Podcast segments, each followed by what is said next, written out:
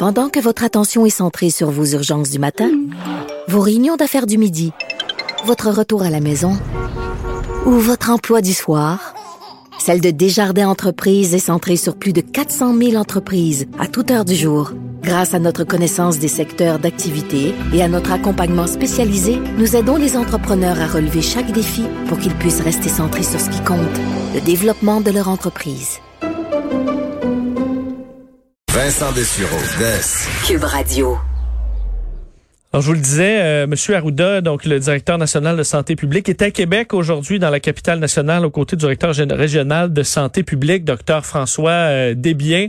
Alors, on va l'écouter quelques minutes ce qu'il ce qu'il a à dire aujourd'hui, M. Arruda. mobilisation très importante euh, des ressources, de toutes les ressources de, la santé publique qui s'occupent pas nécessairement de maladies infectieuses, mais qui sont dans tous les secteurs.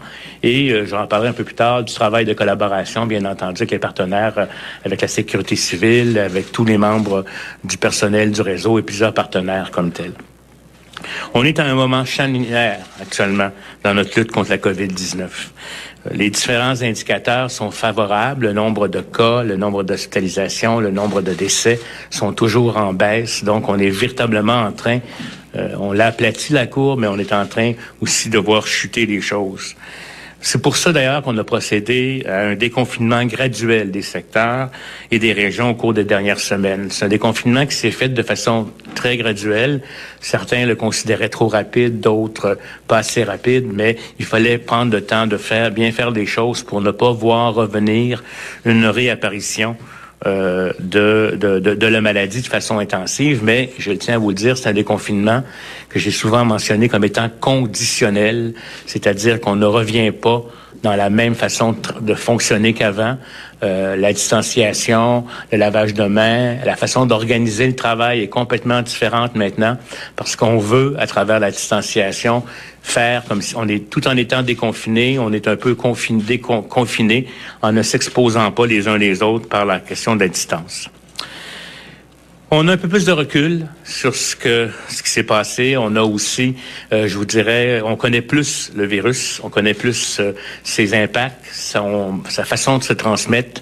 On sait maintenant que même quand on n'a pas de symptômes, on peut transmettre la maladie, ce qui était un élément excessivement important dans la genèse et la, chose de la, la transmission. Euh, ça a été, sans contexte, une crise sans précédent pour le Québec, pour le Canada, pour le monde entier. Un si petit virus qui a véritablement transformé notre société et qui a tué beaucoup. Certaines régions et certains milieux, particulièrement les milieux pour de vie pour aînés, ont été plus affectés que d'autres. On est très conscient du drame qui ont été vécus par plusieurs familles, dans notamment les CHSLD. Du côté communautaire, heureusement, euh, on a réussi à aplatir la courbe, à diminuer le nombre de cas et l'impact qu'on n'a pas eu à vivre, comme dans certains pays le choix difficile de savoir à qui on va réserver les, respirateurs. On n'a pas eu à vivre ça. Ici, dans la capitale nationale, la direction de santé publique a dû revoir complètement son mode d'organisation depuis le début de la pandémie. C'est clair, on ne pouvait pas fonctionner comme on fonctionnait avant. Il y avait une question de capacité à augmenter de façon importante et toutes les ressources ont été mobilisées. Le nombre de personnes dédiées aux enquêtes est notamment passé de trois personnes, habituellement en chose courante, à 44. Donc, il a fallu mobiliser toutes sortes d'acteurs. La majorité des cas de COVID-19 dans la capitale nationale sont survenus dans les CHSLD et les RPA. Nous avons discuté aujourd'hui des constats, des principaux enjeux et des recommandations futures qui visent à limiter la transmission de la COVID-19 et ses impacts, en particulier au sein des établissements de soins pour personnes âgées et de perte d'autonomie. Je pense que euh, l'histoire nous a appris beaucoup de choses et il faut maintenant, avec les meilleures connaissances qu'on a, avec l'analyse des endroits où il y a des choses qui peuvent être améliorées, déjà l'équipe de la capitale nationale comme au sein du ministère, on est à retravailler euh, je vous dirais, notre plan d'action pour une éventuelle deuxième vague ou, espérons-le, des petites vagues qui vont survenir ça et là. Plusieurs, euh, je dirais, forces ont été, ont été réalisées. On, on a implanté des équipes de soutien dans les CHSLD. la mise en place d'unités mobiles de prélèvement, c'est important parce que on, doit prélever beaucoup. Là, de ce temps-ci, ça baisse. Les, prélèvements sont en baisse.